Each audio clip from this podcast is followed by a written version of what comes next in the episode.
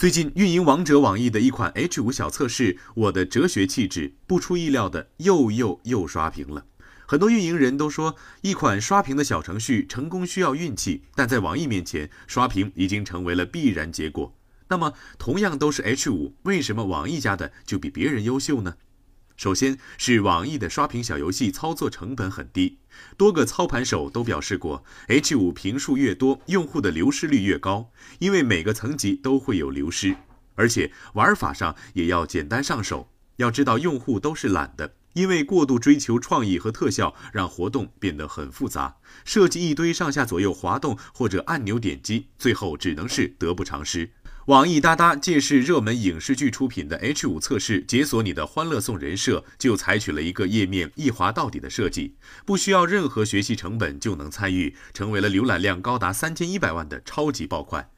其次，想要刷屏 H 五的理解成本也要很低才行，内容上直白易懂，能产生角色代入感，把活动套进场景里，就是很聪明的做法。比如网易戏精茱莉亚就是以实习生的人设，把用户带入职场日常，引起情绪共鸣，才成功流行起来。当然，有利可图也是引发刷屏的重要因素。想要刷屏，活动设计的核心就不应该是单方面的获利，而是互惠。大获成功的滴滴红包、外卖红包、Lucky 免费赠杯等，都是这个原理。分享者和看到分享的朋友都能获得优惠，不会给分享者招黑，才会引发大范围的分享。最后，炫耀成就是引发刷屏的最佳动力。这种 H 五通常建立在用户比较竞争之上，通过炫耀帮助参与者找寻自身优越感。